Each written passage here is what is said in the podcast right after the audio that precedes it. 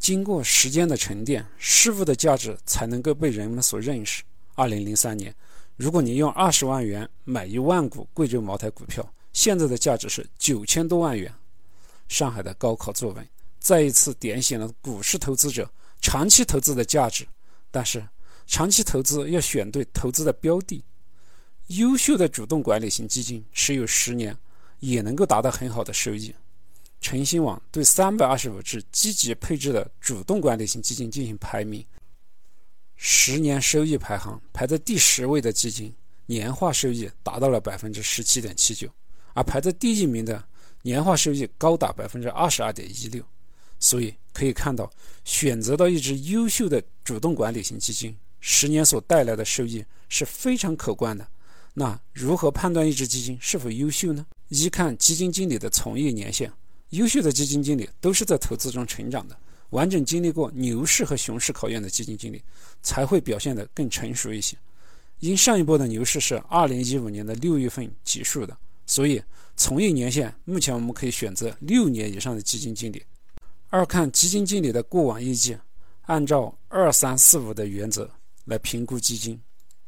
我们按照同类基金排名来看，二就是近五年的业绩排在前百分之二十三。就是近三年的业绩排在前百分之三十四，就是近两年的业绩排在前百分之四十五，就是近一年的业绩排在前百分之五十。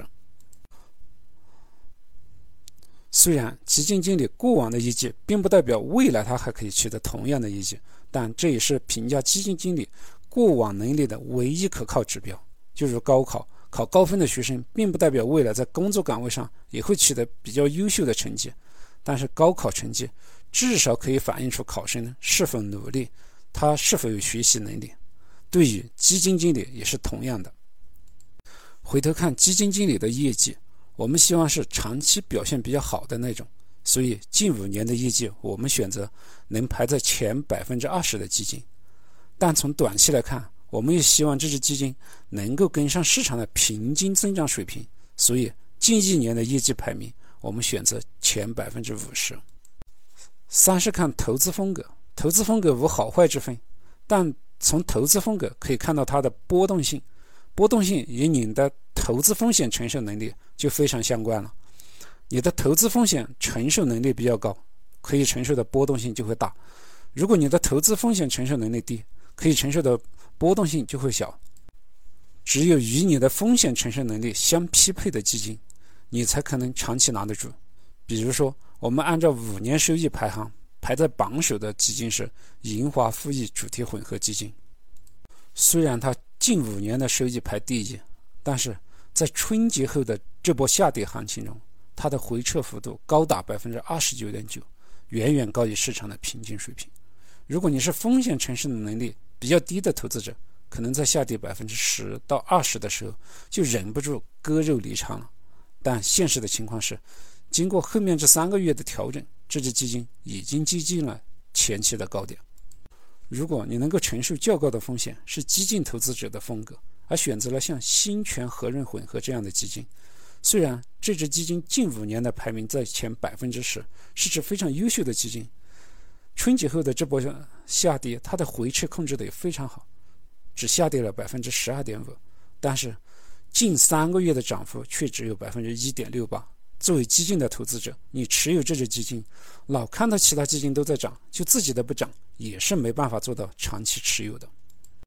从近一年或者近三年的回撤幅度，我们大体可以看到这个基金经理的投资风格是激进型还是保守型。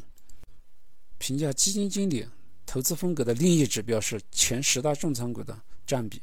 前十大重仓股占比在百分之六十以下的基金经理相对保守，前十大重仓股占比达到百分之六十以上，甚至百分之七十八十的这样的基金经理就相对比较激进一些。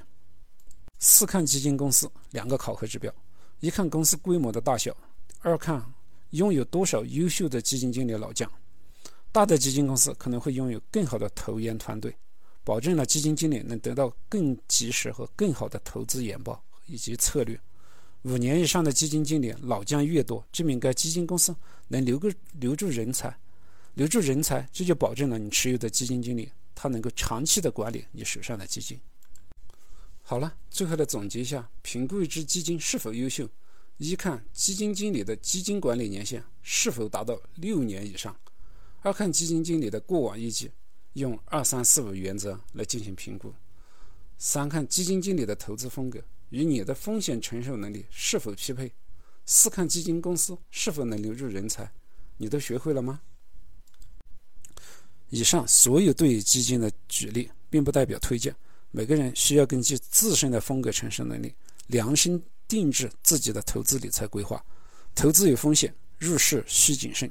欢迎在留言区留言点赞，发表你的观点。如果你喜欢，请点击订阅按钮，方便看到专辑的及时更新内容。谢谢您的聆听，顺思财宝，下期再见。